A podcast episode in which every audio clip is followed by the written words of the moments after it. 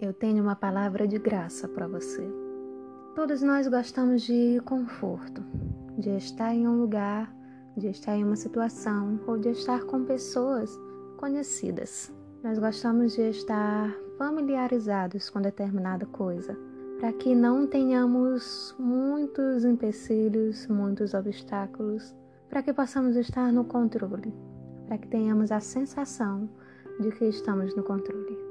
Para isso, nós nos prendemos a achismos, a regras e a muitas tradições.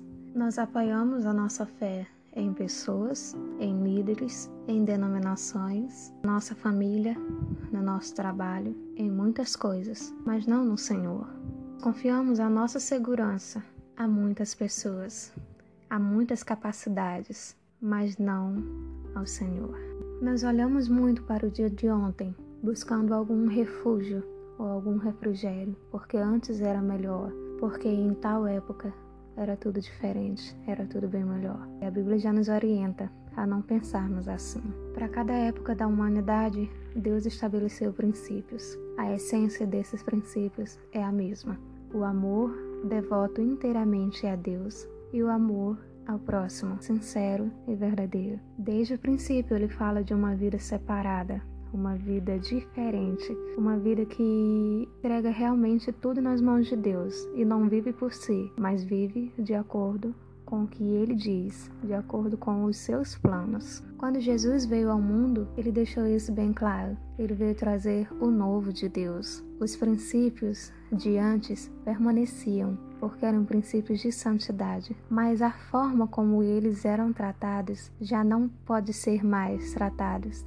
Jesus veio trazer novidade de vida aos que estavam longe, aos que estavam perto. O novo muitas vezes espanta, o novo muitas vezes assusta, ainda mais quando é realmente totalmente diferente daquilo com que a gente estava acostumado. Mas quando ele nos chama para vivermos algo novo, precisamos confiar, afinal é Jesus quem está chamando. A Bíblia conta que Pedro pescou a noite inteira ele era eficiente nisso, ele já tinha experiência. Na verdade, ele tentou pescar e não conseguiu nada. Até que Jesus disse: Lança a rede do outro lado. E ele disse: Senhor, eu já tentei tanto, mas porque é o Senhor quem está falando, eu farei. Em outro momento, a Bíblia também vai falar que os discípulos viram Jesus andando sobre as águas. Ninguém nunca andou sobre as águas. E quando eles viram aquilo, ficaram assustados, pensavam que Jesus fosse um fantasma. Mas ele disse para ninguém ter medo, porque era ele. Então Pedro diz: Senhor, se és tu, então manda que eu vá ao teu encontro sobre as águas. E Pedro foi, confiando no Senhor, confiando na palavra do Senhor. Ele foi, mesmo quando não tinha controle do que estava a seguir, mesmo quando era tudo diferente daquilo com o qual ele estava familiarizado há muito tempo. Pedro já tinha muita experiência com o mar, mas naquele momento ele teve uma experiência com o dono do mar, com o Criador do mar, com aquele que tem a obediência até do vento, da tempestade, das águas, dos animais que estão nas águas. Na época de Jesus, os judeus se prendiam muito a legalismos, a religiosidades, e hoje não é muito diferente daqueles dias. O Senhor nos chama para uma vida que parece um casamento, e não um funeral. Uma vida de alegria, uma vida de leveza, de graça, de comemoração, apesar dos tempos difíceis. Jesus já nos adverte no capítulo 5 de Lucas que não dá para colocar um pedaço de pano novo num tecido velho que foi rasgado, porque o tecido novo vai ficar com um pedaço a menos e o tecido velho vai ter o seu tecido estragado porque a elasticidade do novo e do velho é diferente. Então, o estrago poderia ser ainda maior quando esse tecido novo, ao ser lavado, por exemplo, encolhesse. Ainda ficaria um buraco, ainda ficaria um vazio. Da mesma forma, não dá para colocar um vinho novo em uma vasilha de couro velha. Por quê?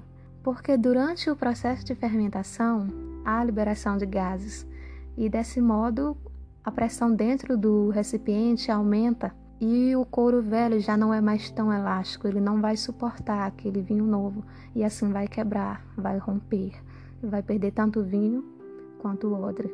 O vinho simboliza a bênção de Deus em muitas passagens da Bíblia. Nós não precisamos de uma reforma na nossa vida, nós não precisamos de remendos na nossa vida, nós precisamos de renovo, nós precisamos de uma construção que começa do zero. Nós precisamos de uma nova mentalidade, nós precisamos de uma nova visão, nós precisamos de tudo novo, precisamos nascer de novo, precisamos confiar naquilo que Jesus está dizendo, precisamos nos deixar ser guiados para o lugar onde Ele quer nos conduzir, mesmo que você não conheça, mesmo que te cause espanto, medo no primeiro momento. Não esqueça, é Jesus quem está falando. Se você o conhece, você vai. Jesus não vai nos chamar para algo que não seja santo, que não seja puro, que não seja certo, que não seja seguro e verdadeiro. Ele é santo. O seu chamado é santo. Os seus caminhos são santos. Então por que você tem medo? Confie em Deus, confie no chamado de Deus, confie na nova vida que Ele estabeleceu para você e siga, ande sobre as águas.